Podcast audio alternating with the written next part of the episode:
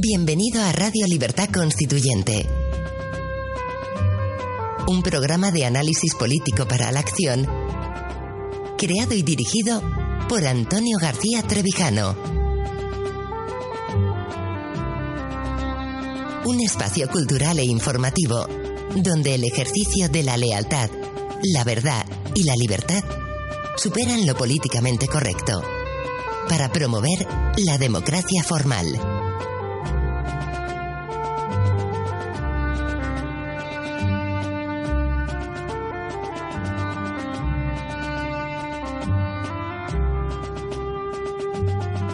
Buenos días, queridos oyentes. Bienvenidos a un nuevo programa de Radio Libertad Constituyente. Hoy tenemos como invitado sin conexión telefónica a don Roberto Centeno. Buenos días. Hola, muy buenos días a todos. Y también a don Hilario García. Buenos días. Pues mucha, muchas gracias. ¿Y dónde está Hilario? Que nos responde desde Leeds, por cierto. Claro. Aquí estamos mirando el horizonte en Leeds, eh, día nubloso, nublado, pero que invita a la reflexión. Me alegro. Y como de costumbre, tenemos en nuestro estudio de Somos Aguas a don Antonio García Trevijano. Buenos días. Porque aquí el sol y el día que hace es tan maravilloso, sin ser calor. Hay una brisa ligerísima, pero un día claramente de primavera anunciando ya el verano.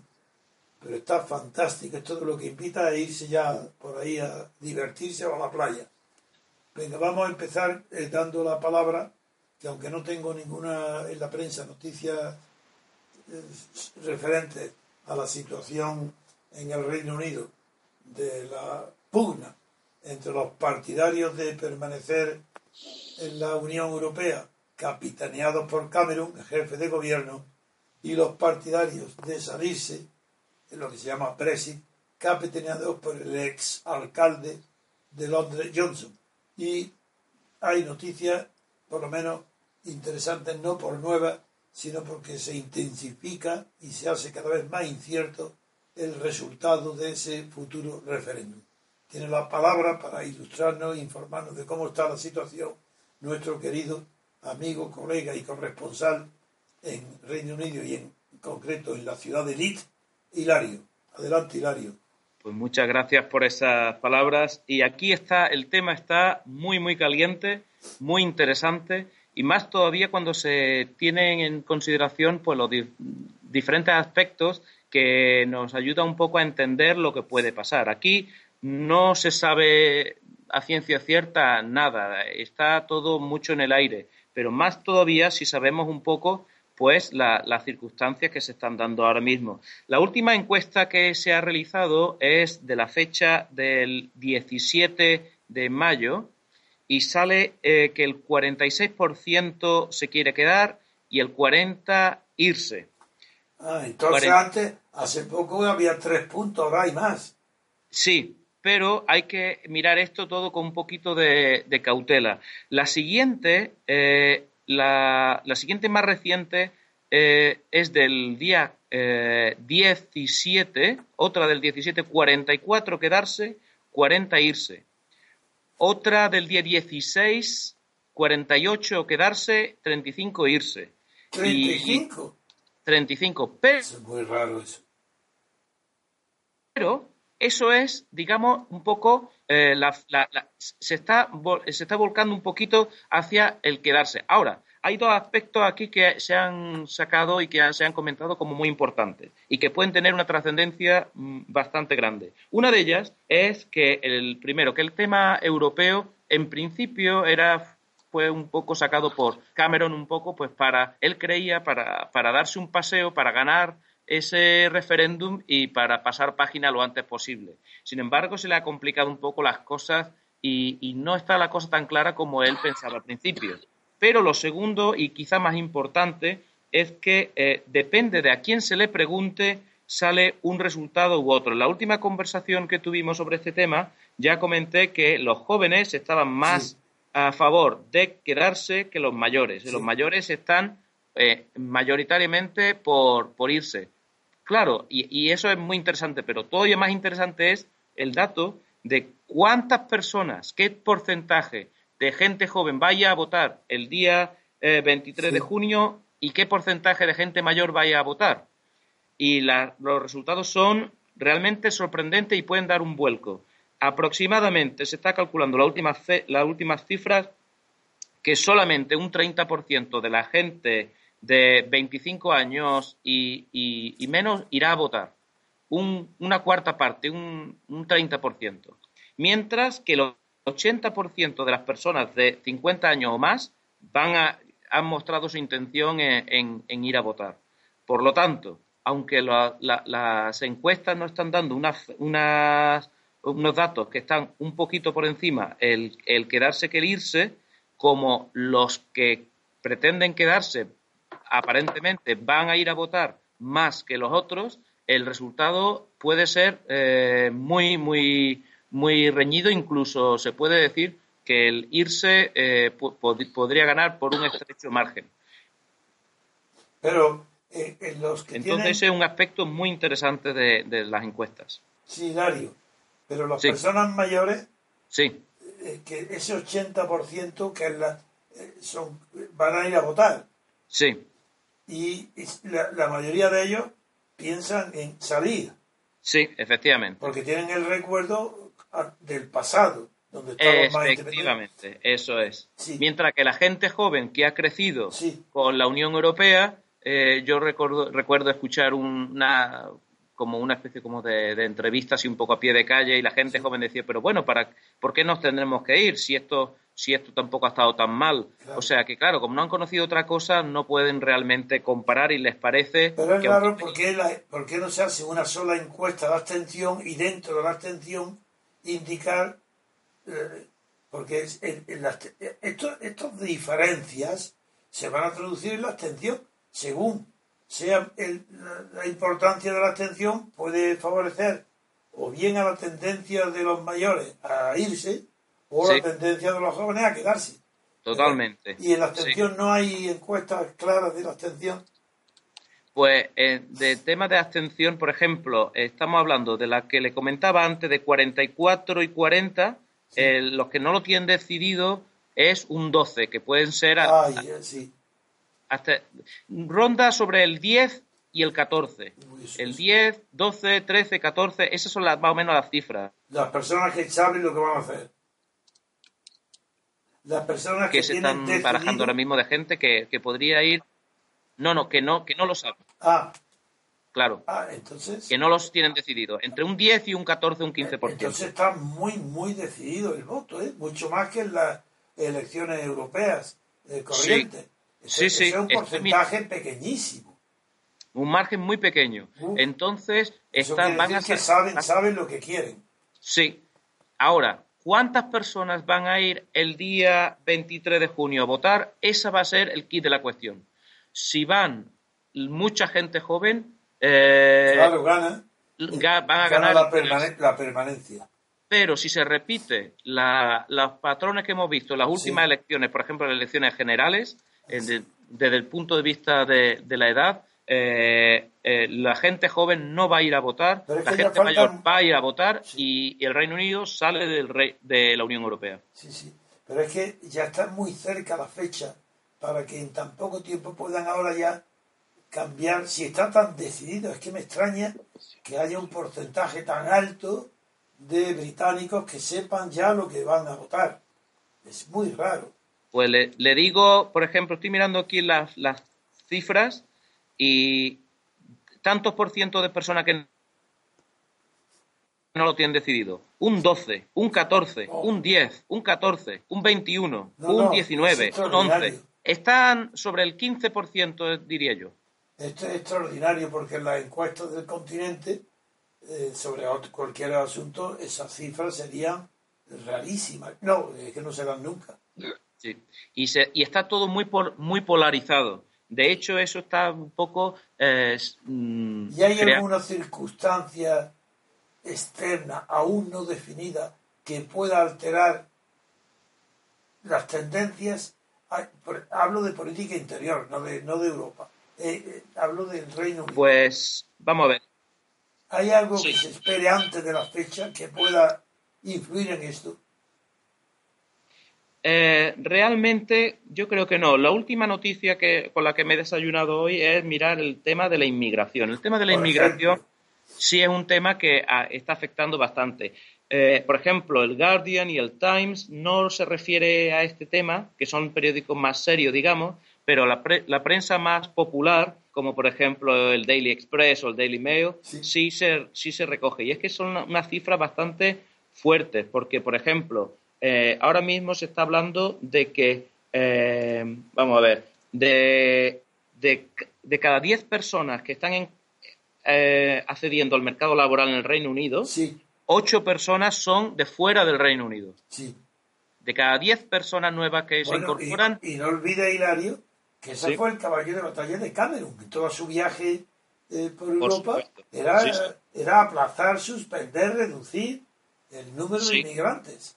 El tema de la inmigración aquí se ve de una manera muy seria y que puede afectar quizá un poco pues para el tema para favorecer la postura del Brexit. Incluso Ian Duncan Smith, que era un, que una persona muy reconocida dentro del Partido Conservador, eh, ha ido más lejos y estoy leyendo aquí una cita suya que estoy traduciendo. Dice, los británicos con, el con los salarios más bajos están forzados a competir con millones de extranjeros para encontrar empleo y sufren una bajada de su sueldo. Hay que recordar que aquí en el Reino Unido el sueldo mínimo desde, desde este mes de abril es de 7 libras con 20 a la hora, o sea, aproximadamente 9 euros y medio a la hora. Eh, eso para gente del este de Europa es una cantidad nada desdeñable. Entonces, digamos que se le están echando la culpa a gente que se está mudando al Reino Unido de otros sitios de Europa, de otros países de Europa, del este de Europa y del sur de Europa, que trabajan esas cantidades y que digamos le están, están forzando un poco a que, a que no se progrese. La mayoría de los trabajos ahora mismo aquí en el Reino Unido hay trabajo, pero lo que hay son pues por estos, por estos sueldos que aquí pues son considerados como muy bajos. Pero claro, todo depende con lo que lo compares, claro. Oye, ¿y se han apagado ya la polémica que se engendró con las palabras imprudentes, pero aunque no fueron de Johnson, cuando comparó la Unión Europea con la Hitler y Napoleón, aunque no se comprendieron bien porque yo las leí bien con atención y se refería a la Unión, a la, a la Unión de Europa continental, no al carácter de forzoso ni dictatorial de la Unión, no, no la invasión. Sin embargo, ha provocado una polémica importante. ¿Ha influido esto algo?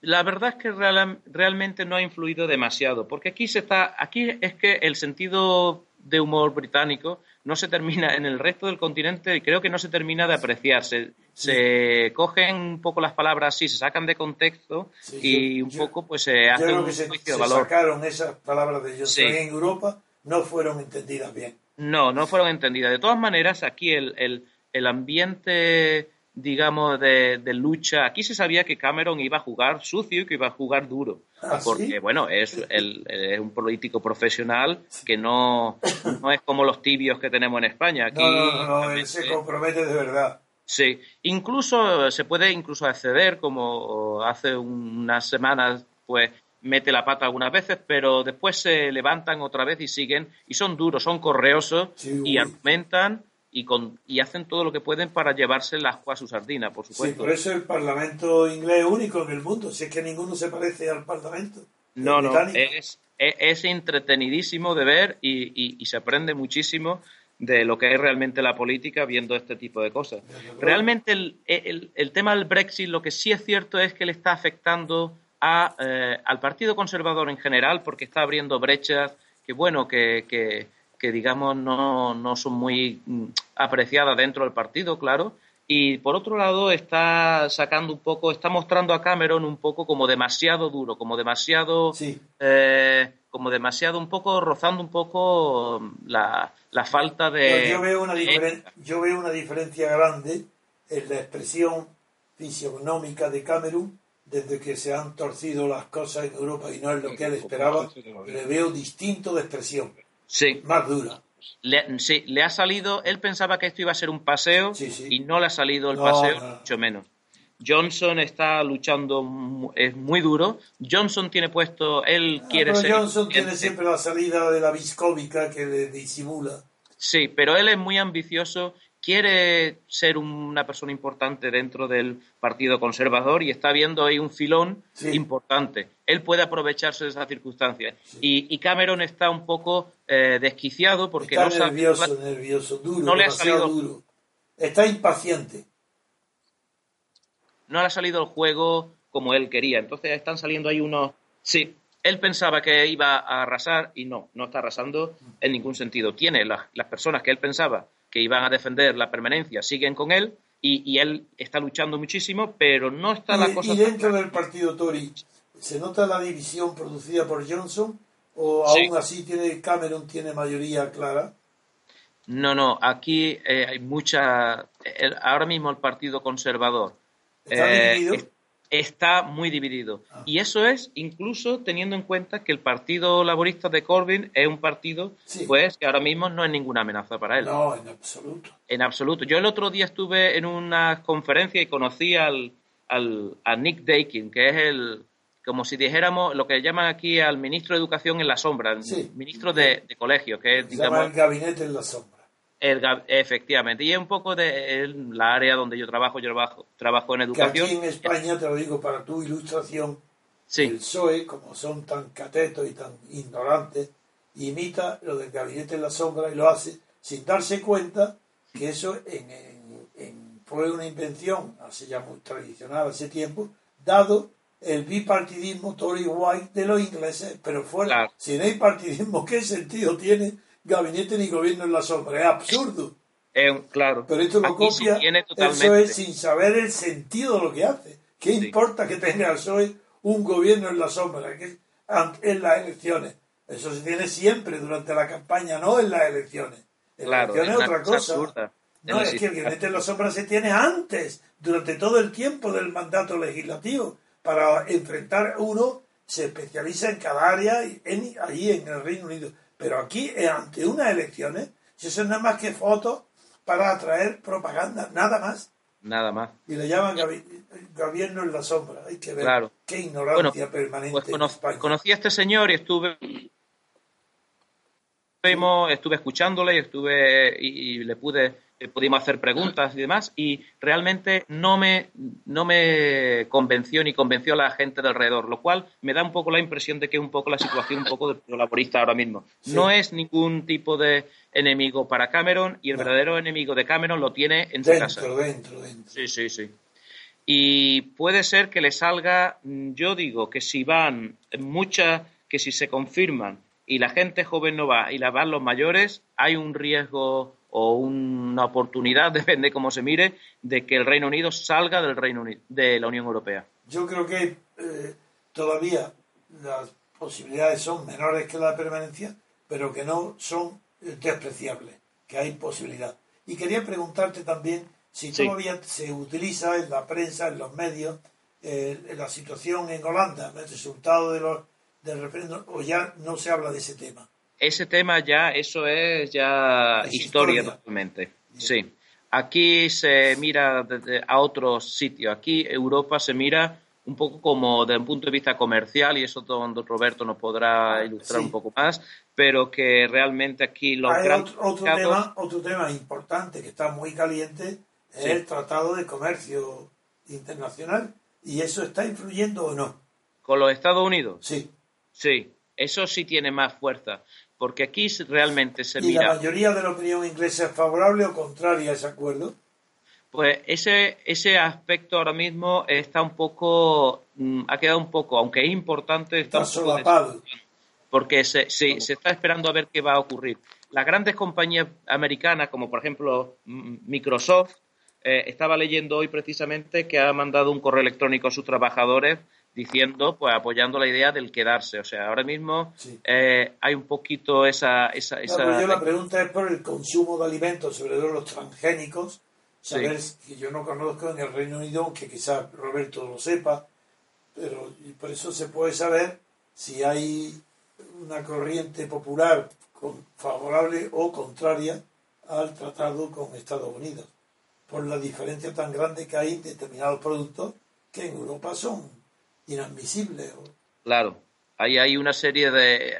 Se va a tener a nivel de, de, de legislación habría que adaptarse, pero ahora mismo está un poco, digamos, solapado en el tema la, de... La pregunta mía era si eso tiene o no influencia en el tema del Brexit.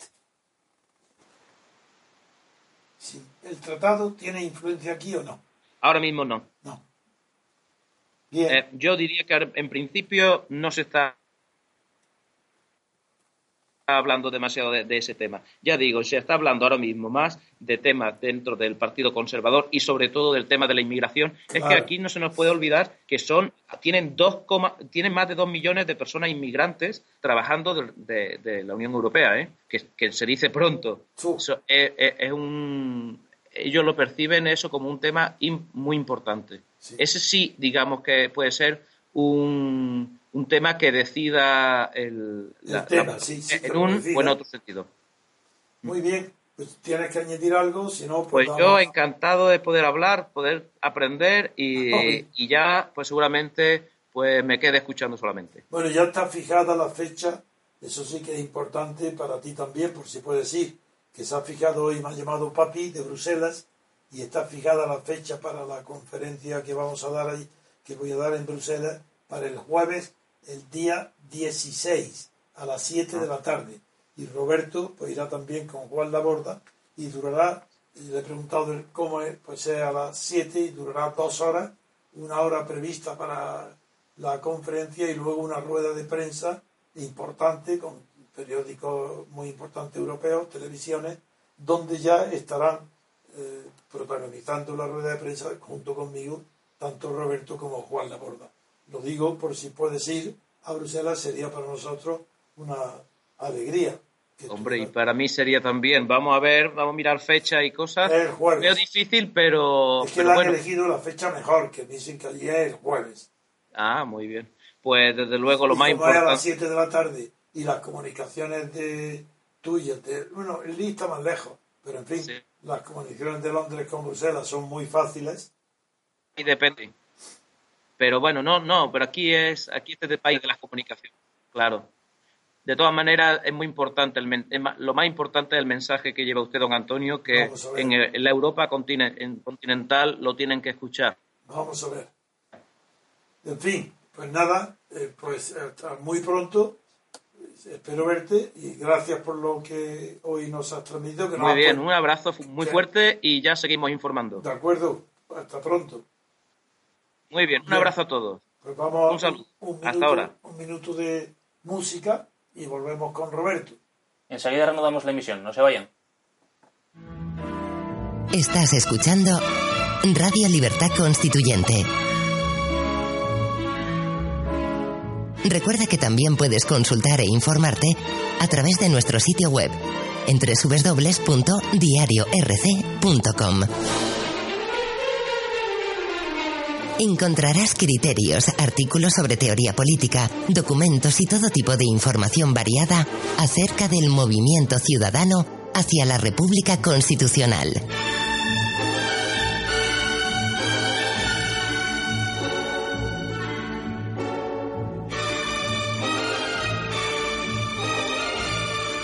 Bien, estamos de vuelta y en este segundo bloque del programa vamos a comentar las noticias comentadas en el diario El País, que titula En portada, el PSOE creará, otro impuesto para poder pagar las pensiones. Y subtitula Jordi Sevilla advierte de que el actual sistema de protección está en riesgo. Además, Bruselas aplaza la multa a España por el déficit hasta después de las elecciones y la Comisión Europea exige un ajuste de 8.000 millones en dos años. Muy bien. Hace muy pocos días, creo que fue incluso el día anterior que intervino, la semana anterior que intervino Roberto, tratamos del tema de las pensiones. Claro, ese tema iba a estallar, eso se sabía, eh, que eh, no estallar, iba a ser sacado en la, estas elecciones seguro. Y como lo ha sacado el PSOE, mediante la creación, que lo quiere resolver creando otro impuesto y no sé más, pues le doy la palabra ya a Roberto para que continúe el análisis que hizo la semana anterior y, a ver qué le parece tanto esto como la declaración contraria de Rajoy. El PSOE anuncia que va a aumentar los impuestos y Rajoy ha anunciado que los va a disminuir, que quizás los disminuya. Roberto, tienes la palabra. Sí, efectivamente. Eh, bueno, mm, eh, vamos a ver. Eh, tiene razón Jordi Sevilla que, el decir que el sistema de pensiones está en riesgo, porque esto es un tema que, fijaros, que dentro del océano de mentiras y ocultaciones con las que el gobierno, la clase política los servicios de estudio y la clase totalidad de los medios a su servicio mantienen anestesiado al ingenuo e iletrado pueblo español, hay un tema que causa asombro por la gravedad y la proximidad de la misma, que es la quiebra del sistema de pensiones y por la cual aparentemente los propios interesados no están eh, preocupados en absoluto. Hay, como saben ustedes, 8,5 millones de jubilados que eh, mm, sufrirían recortes del orden del 20% en cuanto se agote la hucha de las pensiones, lo que ocurrirá a finales del año que viene. Y a los jubilados futuros, que son unos 250.000 anualmente, van a ver recortadas sus pensiones en un 40% a partir del año 2019, de acuerdo con los nuevos sistemas de cálculo de las mismas que ya han sido aprobados por ley en el año 2013. Ya lo que explicaste la última vez, esto fue exactamente el tema. Efectivamente. Bien. Eh, y ante este hecho crucial, que representará una auténtica catástrofe económica para millones, eh, que no parece preocupar a nadie, eh, salta la propuesta demagógico-populista del PSOE de crear un impuesto para las pensiones. Además, subir el impuesto del patrimonio que es el impuesto más injusto eh, que hay en el mundo y que prácticamente no existe en ningún otro país. y en los pocos países donde existe es a un nivel diez veces inferior al de España. Y lo que llaman eh, eufemísticamente impuestos medioambientales, que es un IVA disfrazado con el tema del medio ambiente para que la gente se lo trague mejor, si es que son tan imbéciles como para ello. Bueno, si esto ocurriera, llevaría la presión fiscal sobre las familias al nivel más alto del mundo desarrollado. A día de hoy somos el tercer o cuarto país de la OCDE con la presión fiscal sobre la familia media más alta eh, de todo este grupo de 34 países. Bien, esto nos llevaría a tener la presión fiscal sobre las familias más altas del mundo desarrollado. Y lo único que haría es que esta miseria que, digamos, que sobrevuela la cabeza de los 8,5 millones de, pensionistas, se trasladaría a los 5,5 millones de contribuyentes con rentas brutas superiores a 24.000 euros, ¿eh? que son sobre los que recaería eh, este nuevo impuesto. Eso supone, eh, querido Antonio, queridos amigos, 5.000 euros de media por persona anualmente lo cual es una auténtica salvajada. Puede suponer tener que pagar entre el 10 y el 20% de su renta neta actual.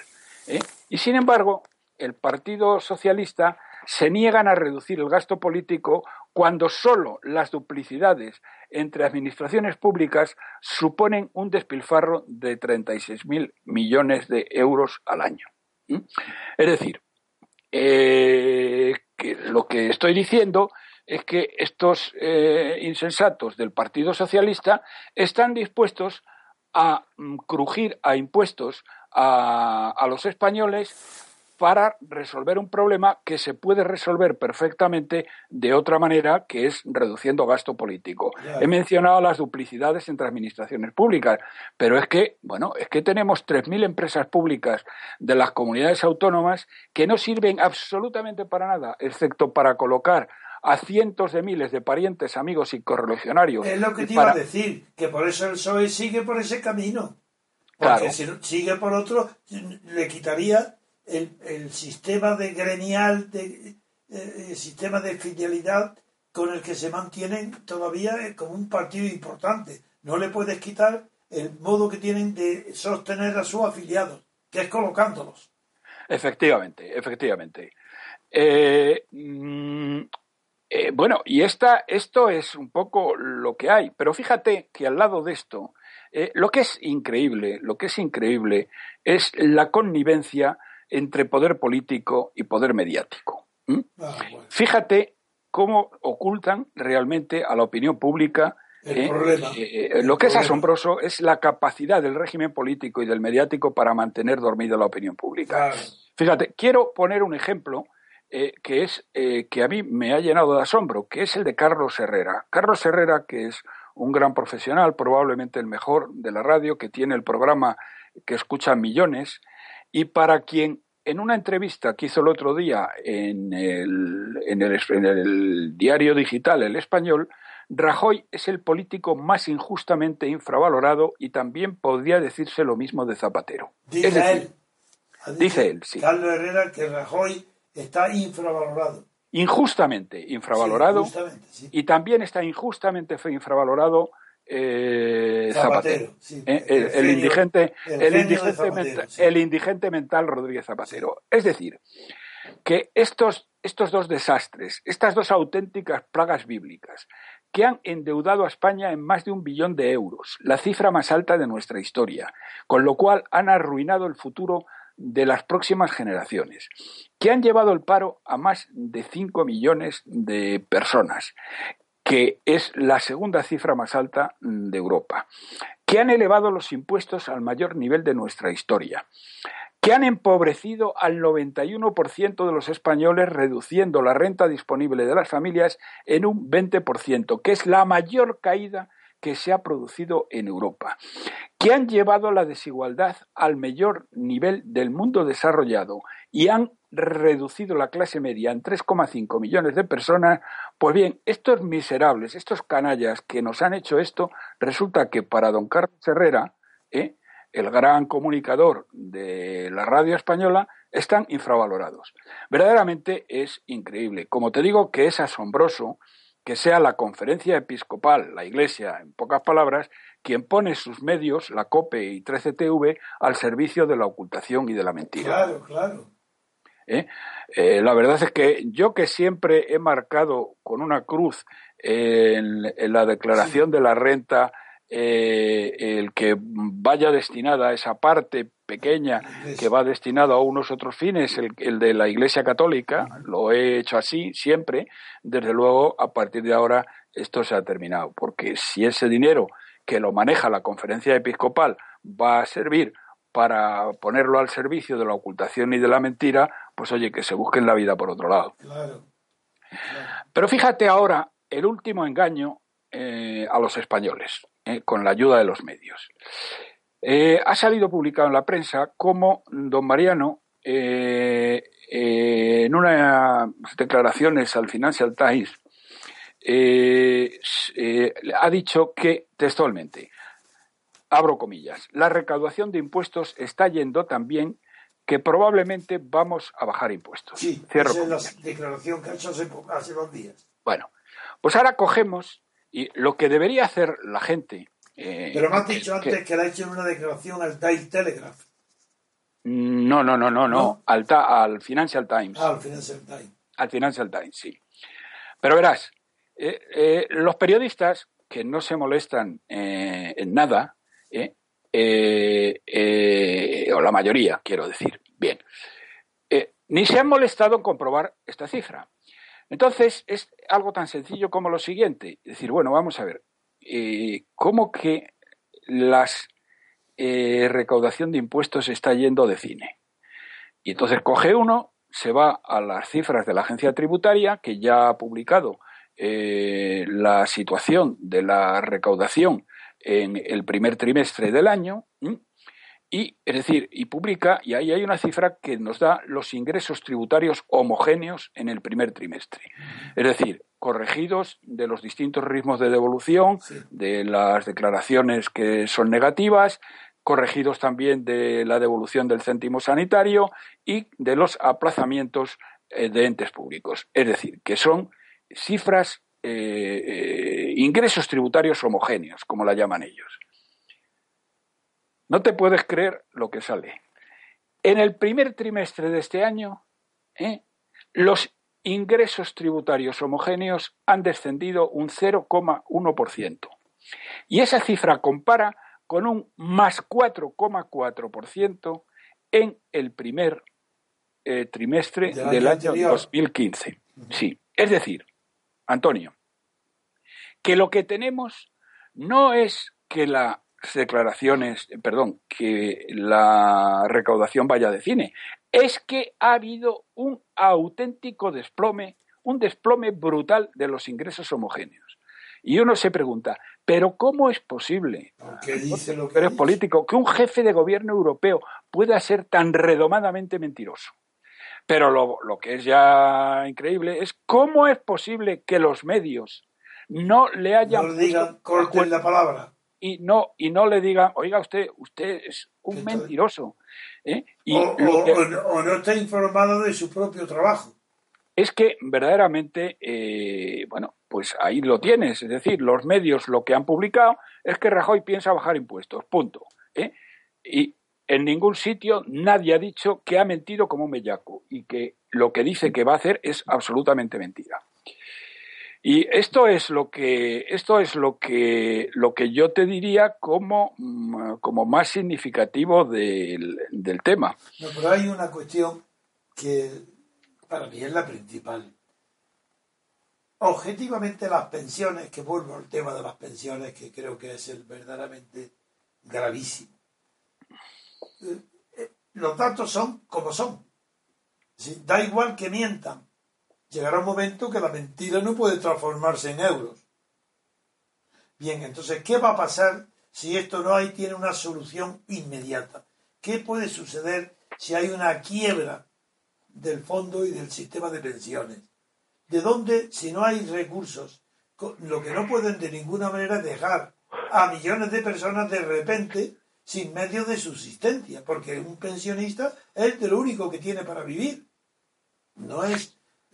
Pero perdona, no solamente el pensionista, es que en un país donde hay más de un 20% de paro y un 46% de los jóvenes no tiene trabajo, está en el paro, es que de la pensión no solamente depende el pensionista, dependen sus hijos, Claro. cosa que no ocurría ni ocurre en otros países. Depende mucha más gente. Bueno, ¿cómo es eso? Como me decía el otro día César Vidal, me decía que, que por favor que no se muera el abuelo, ¿eh?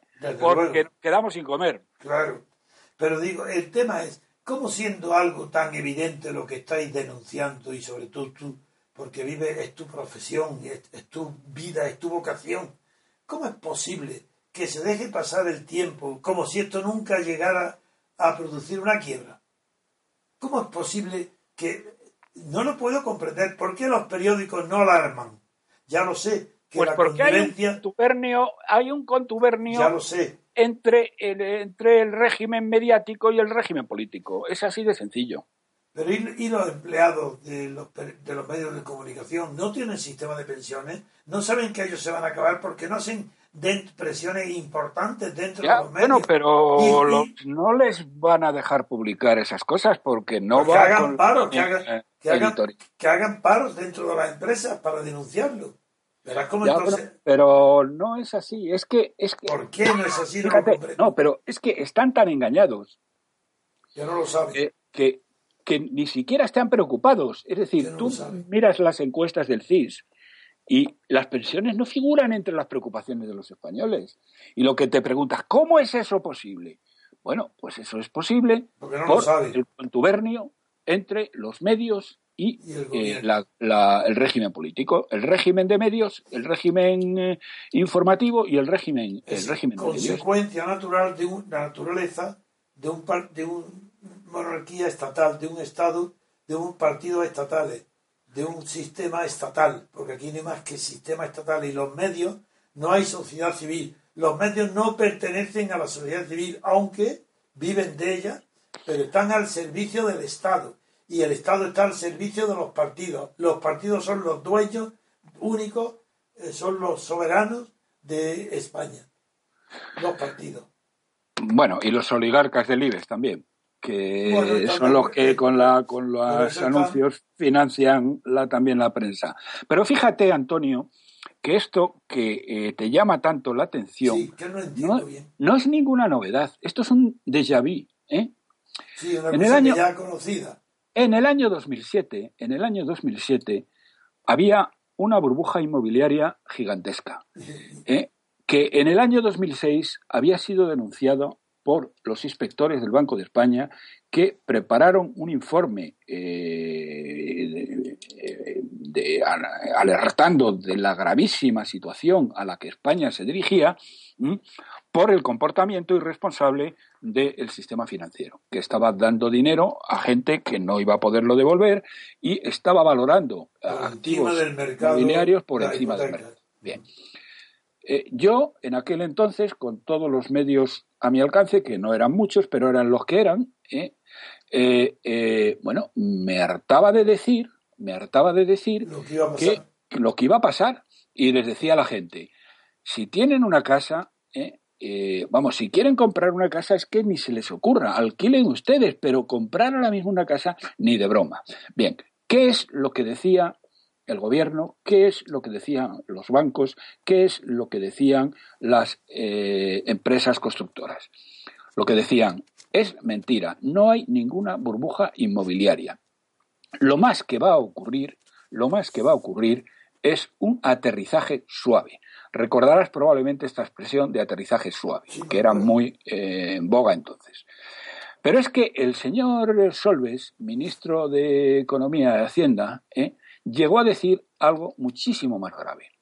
Dijo, alentó, estoy hablando del año 2007, a los españoles, endeudense ustedes, endeudense ustedes, porque cuanto más se endeuden para comprar eh, una viviendas, más ricos serán, porque las casas no pueden bajar nunca de precio. Sí, eso yo recuerdo, porque como también sabes mi afición por la historia, y sé la cantidad de veces que se puso de moda esa cantinela, que nunca los precios pueden bajar.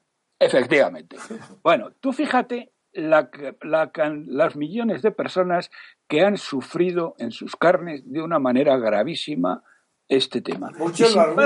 Y, sin embargo, y sin embargo, no nos creyeron no les dio la gana creerlos. Y, hombre, a uno tiene, eh, tiene ya la tendencia a decir, bueno, pues oye, hemos hecho lo que hemos podido. Si no nos hacen caso, pues allá ellos. No, pero no se puede soportar la desgracia cuando sabe, sabes que va a venir y que lo estás diciendo y que no hay manera de pararlo. No, efectivamente, pero vamos, es que los afectados, es que entonces no se dieron por enterados, prefirieron creer las mentiras de Solves, de los bancos, de las constructoras, ¿eh? y, que escucharnos a los, ¿cómo nos llamaban? agoreros. Anti, agoreros y antipatriotas. Sí. Bueno, antipatriotas es como nos llamaba eh, el, indigente mental Rodríguez Zapatero. ¿eh? Un tío antipatriota, un tío que ni siquiera creía en España, que decía que España era algo discutido y discutible. ¿eh? Y me llama a mí antipatriota, este, este imbécil. Y que le dice a Cataluña a los catalanes separatistas que él aprobará lo que apruebe el, el, Parlamento catalán. Eso es. Pero bueno, esto es lo que hay. Es decir, eh, vamos a ver qué es lo que pasa. Hombre, vamos a ver, Antonio. Mm, eh, España tiene una carta, eh, una carta muy importante. Es que el modelo de Estado autonómico supone un despilfarro anual de 100.000 millones de euros en relación a lo que sería un bueno, Estado. Has visto la noticia de hoy también, ¿no? Que no. porque, bueno, ya está, que ya pasó por primera vez en, España, la deuda ha superado ya el Producto Nacional Bruto. Ah, bueno, bien. Viene hoy, la noticia viene hoy. Ya, ya, ya, ya, pero es que, es que eso no es así, Antonio. Pues venga, explícalo ahora cuando termine lo de... Sí, bueno, pues esto está ya explicado. No, pero quiero decir que España, es decir, un partido político que se presentara hoy dignamente, que podría ser ciudadano, pero estos tíos cada vez son más tontos, cada vez son más imbéciles y la verdad es que no saben dónde tiene la mano derecha y al final van a sacar menos escaños de los que sacaron. Bien, pero si hubiera un partido que dijera eh, que le hicieran caso, porque luego no les hacen caso, porque Vox, por ejemplo, está en eso y no saca ni un escaño. No, nada. Eh, vamos a ver, eh, que dijera, mire usted, vamos a mantener las pensiones. ¿Cómo? acabando con las duplicidades entre las administraciones públicas. Vamos a mantener las pensiones y vamos a bajar impuestos. ¿Cómo? Eh, eh, cerrando las 3.000 empresas públicas eh, inútiles. vamos a, a, seguir a incrementar el dinero para la educación y la sanidad. ¿Cómo? Eliminando los 20.000 asesores que no asesoran. Pero si la fuente del dinero está en, en, suprimirlo lo que no es necesario. Si esa es la fuente. Efectivamente. Esa, ahí está la riqueza. Pero tú sabes, Antonio, que en España es el único país del mundo desarrollado donde el número de, de nóminas públicas supera al número de, nóminas privados. En España hay 14,6 millones de nóminas públicas. empleo público. Eh, eh, estoy incluyendo ahí, naturalmente, a los jubilados, a los empleados públicos y a los parados. Los que viven del contribuyente. Sí, no, no, exactamente. Y solamente hay 14,2 millones de nóminas privadas.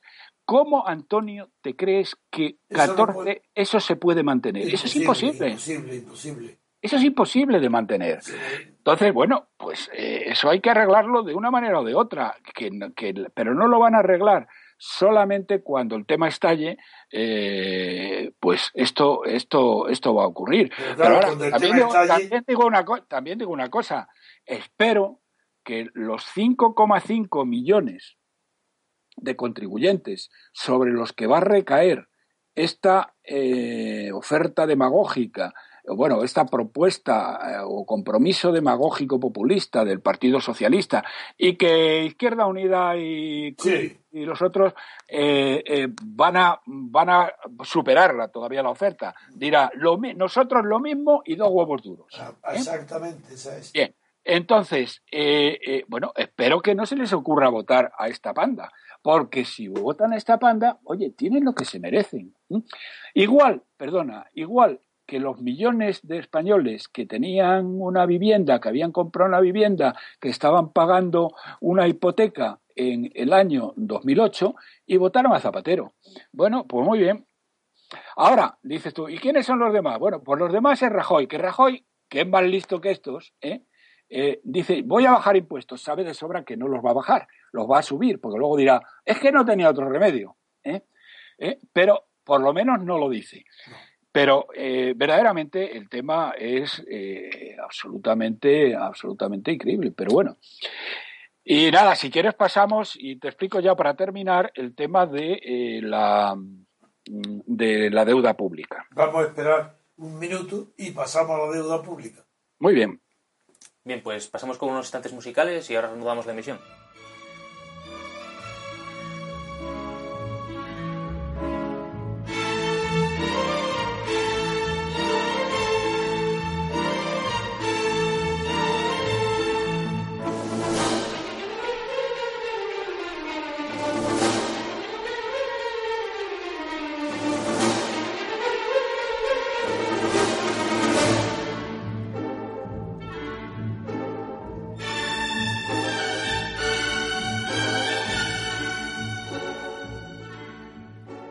De nuevo en Radio Libertad Constituyente y en esa tercera parte del programa comentamos la noticia del diario El País que reza La deuda pública española supera el 100% del PIB por vez primera en más de un siglo.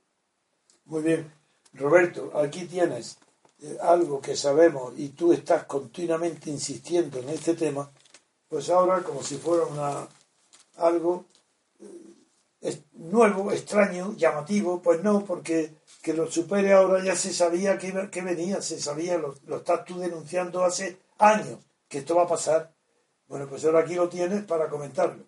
Sí, bueno, eh, realmente mm, lo que hay que decir aquí es que eh, no solamente la tendencia, que también es muy importante, porque la tendencia al crecimiento de la burbuja de deuda en España es tremenda, está siendo la mayor de toda Europa. Pero el, problema es que la cifra que emplean de deuda para hacer estas comparaciones es la deuda que se llama eh, deuda eh, con arreglo al protocolo de déficit excesivo, es decir, deuda PD. ¿Y qué es la deuda PD? La deuda PD es un digamos, una convención contable de los burócratas de Bruselas por la cual eh, hacen, mm, eh, recortan de la deuda toda una serie de, partidas, por ejemplo, el dinero destinado a inversiones, etcétera, eh, y, mm, y esta es, lo hacen de forma homogénea para todos los países, pero ¿qué es lo que ocurre? Que la deuda PDE la que figura en todos los periódicos, no es toda la deuda, no es la deuda de España. La deuda de España es otra cifra completamente diferente. Eh, eh, tengo que decirles. Pero la deuda PD es la que se publica oficialmente o es, la, que se deduce. No, es la que se publica ah. oficialmente. Es decir, cuando tú acabas de leer que la deuda de España ha superado el 100% eh, del PIB. Ahí no está contando todavía la deuda procedente de inversiones. La deuda eh, con arreglo al protocolo de déficit excesivo, que es una parte de la deuda, pero no toda la deuda. Por eso, cuando hacen comparaciones con la deuda de hace 100 años, no tiene ningún sentido, porque la deuda de hace 100 años era la deuda total, no la deuda PD. Bien, ¿y cuál es la deuda total de España? Bueno, pues esa la publica el Banco de España trimestralmente y eh, la denomina, se denomina pasivos en circulación. Estos pasivos en circulación es la deuda total. Sin embargo, en estos pasivos en circulación hay una partida importante que son las deudas entre administraciones públicas, que dicho en Román Paladino es el dinero que las comunidades autónomas le deben al gobierno de España. ¿Vale? Bien, entonces, ¿qué es lo que pasa? Si nosotros incluimos la deuda de las administraciones públicas con el gobierno de España, eh, lo estaríamos sumando dos veces, porque para prestar, para prestar esa cantidad ha a tenido que apuntarse ya una vez. Ha tenido que endeudarse. ¿eh? Por lo tanto, eh, la deuda total son los pasivos en circulación menos las deudas entre administraciones públicas. ¿Y en qué estamos aquí? Pues la última cifra que tenemos, que corresponde a diciembre de, al último trimestre del año pasado, es de 1,32 billones. Fíjate que esto compara con la deuda de protocolo de déficit excesivo, que es aproximadamente de 1,1. Estamos hablando, por lo tanto, que la deuda total es un 20% mayor. Y por lo tanto, la deuda de España en relación al PIB, si hacemos como que nos creemos eh, la cifra oficial de PIB, que no nos lo creemos y precisamente en Bruselas vamos a demostrar que es falsa. ¿eh? Es que ese es el tema grande tuyo. efectivamente, vamos a demostrar que es falsa. ¿eh? Mm, lo que quiero decir que aún utilizando esa cifra estaríamos hablando de que la deuda sobre el PDE es del 123%, de, es, es un veintitantos por ciento mayor que el PIB. Por lo tanto, que los periódicos saquen como noticia que por primera vez en un siglo hemos superado a eh, la deuda supera el PIB es una otra tomadura de pelo más eh, como las que hemos mencionado anteriormente de, eh, a los españoles. Pero esto no están obligados los economistas de los periódicos a hacerlo. Esto es simplemente es para adular, favorecer, estar de acuerdo, con connivencia con la falsedad de los gobiernos. Exactamente. es falsedad de acuerdo. Efectivamente, así es. Esto es un engaño, de verdad. Y esto es lo que y esto es lo que se pues, puede decir pues, de tema. lo que va a pasar allí cuando lo expongáis con claridad delante de la prensa y las televisiones europeas. Pues a ver qué hacen, ¿eh? porque lo que tendrían que hacer es investigarlo, es decir, auditar lo que vamos a pedir. ¿Qué es lo que tú vas a pedir allí? Eso es lo que vas a pedir. Que se auditen la contabilidad nacional de España. Nada. ¿Y eso existe algún mecanismo en la comunidad europea, en la Unión Europea? Pues ¿Existe? Lo, puede, hacer Eurostat. ¿Sí? ¿Está previsto en la ley? No lo sé, pero también el Banco Central Europeo puede hacerlo. Podría hacerlo perfectamente. Ah, hombre, claro, por la cantidad de perdón, entrega. Perdón, miento. No, no solamente puede, es que debe. Debe, claro, porque el que está dando dinero. Efectivamente. Puede, debe, normal. Ah, pues esto es importantísimo, ¿eh? porque esto da un interés tan grande a nuestra presencia en Bruselas. Bien. ciertamente, ciertamente. Vamos a ver si somos capaces de romper el silencio sobre este tema. ya veremos cómo lo controlan. Bien. Bueno, pues, pues, pues, nada más. Pues hay, sí, yo voy a pasar a otros temas de tipo jurídico, uno importantísimo, eh, si quieres, es muy corto, es porque hay los fiscales se han plantado y dicen al gobierno que no pueden aplicar la ley sobre la los cumplimientos de los plazos.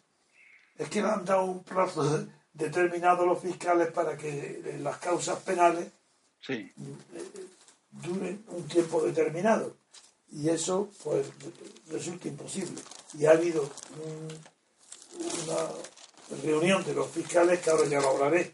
Así que vamos a poner una, otro minuto y voy con otra noticia. Bien, pues vamos con unos instantes de música de nuevo y ahora mismo estamos con ustedes.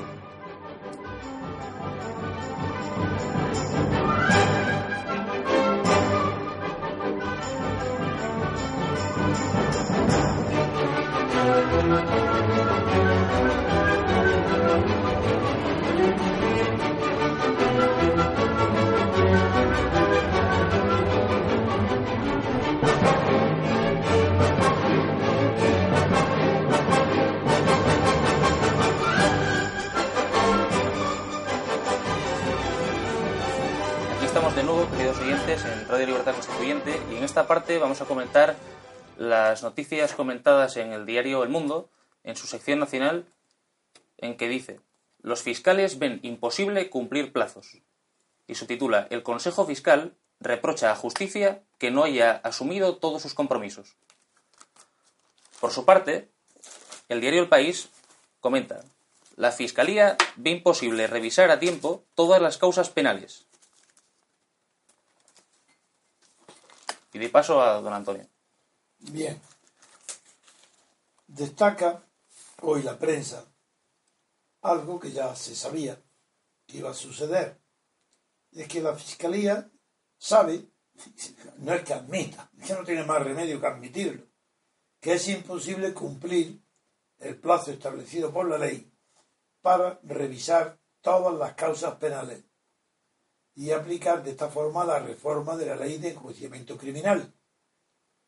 El Consejo Fiscal, que es el órgano que representa a la carrera fiscal, aprobó ayer por unanimidad un comunicado en el que asegura que será imposible revisar todas las causas antes del 6 de junio, fecha límite que fija la ley. Bien. Lo cual, esa ley esta ley que es imposible de aplicar, no obliga a archivar las causas que se dan ese límite. No, no. Lo que impide, pero lo que sí impide es seguir practicando diligencia, lo que supone de hecho la paralización de los procesos. ¿Qué pasa con esta ley? El ministro de Justicia ha actuado no como un elefante en una cacharrería, sino como un ciego en una cacharrería. Ciego no tiene ni perro ni bastón. Se sabía la situación perfectamente, que esto era imposible. Y lo que importa no es describir lo que ya se, de antemano se sabía que iba a suceder, la imposibilidad de cumplir el plazo de seis meses para que estén terminadas las diligencias abiertas en las causas penales. No, eso no. Lo que importa es saber por qué se ha producido este hecho y por qué algo que se sabía no se arregló cuando se podía arreglar. ¿Y por qué no se arregla aún? Con urgencia. Pues porque no porque no el, Consejo Fiscal lo que ahora pide al gobierno es una paralización, una suspensión de la ley para que no entre ya como obligatorio cumplimiento el plazo máximo que se ha dado de seis meses para instruir una causa. Eh, pero estos jueces, estos fiscal, Consejo Fiscal, también considera que no hay mecanismo legal hoy en el ordenamiento jurídico penal para la ley de enjuiciamiento criminal no hay ningún mecanismo legal, claro, para aprobar el decreto ley que sería necesario para suspender la aplicación de las normas. El señor ahora tiene que suspender la norma y dice que el Ejecutivo en funciones no hay mecanismo legal para aprobar el decreto ley que sería necesario para suspender. ¿Por qué? Porque está el gobierno en, funciones. No hay gobierno. Ah, ¿Y de dónde arranca esta locura? ¿Cómo es posible esa improvisación, ese desorden nada menos que en el orden penal, que es el que debe garantizar pues la normalidad en la vida cotidiana pública, en la prevención y castigo de los delitos. ¿Cómo es posible? Por una razón muy sencilla. Cuando se planteó este tema, la reforma de la ley eh, de enjuiciamiento criminal, se tuvo en cuenta una posibilidad que es imitar lo que sucede en Italia. Y es que la carrera, bueno, en Italia no, no exactamente lo que voy a decir, pero sí en Italia los fiscales eh, pueden instruir las causas, en lugar del juez tutor pueden hacerlo los fiscales. Eso no se ha querido hacer.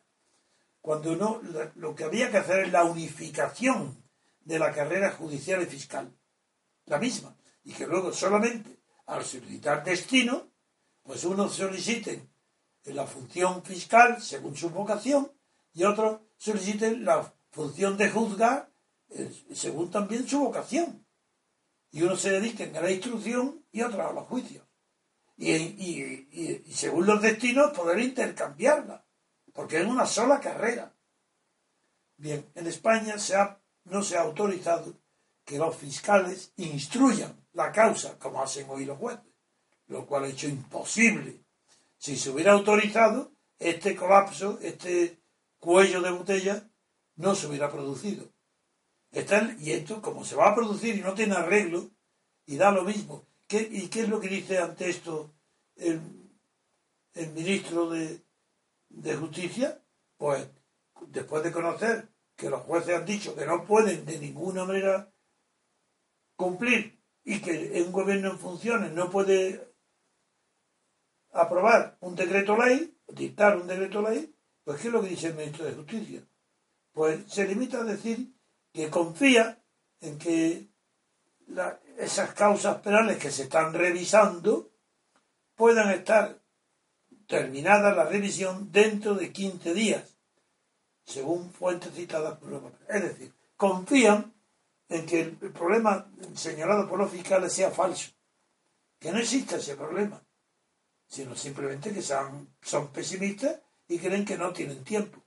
Y el, justicia, y el Ministerio de Justicia nada me dice, qué tontería, terminar, confío en que podáis terminarlo. En lugar de afrontar derecho el tema, como es de que si una ley con arreglo a los mismos requisitos que, que, que obtiene la aprobación de la ley de enjuiciamiento criminal, una reforma, autoriza que los fiscales puedan instruir como los jueces, desde luego que esto está arreglado enseguida. Esto puede arreglarse. Bueno, pues esto, con esto quiero terminar eh, el programa de hoy.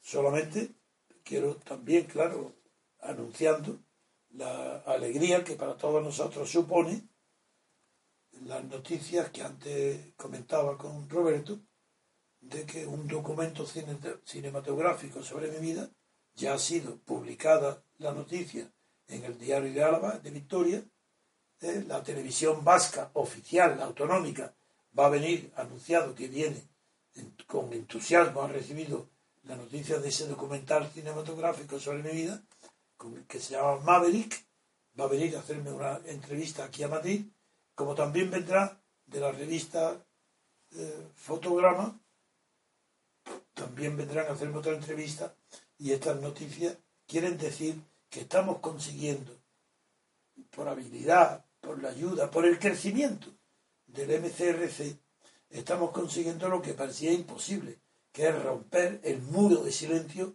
que circunda a mi persona y a mis opiniones. Y ahora por lo menos lo vamos, y se va a romper por el sitio menos esperado, que es por el País Vasco. No es porque el País Vasco sea más abierto a las noticias o a la verdad, no, no, es porque el, el director el, productor de, este documental cinematográfico es valenciano, pero el director es vasco.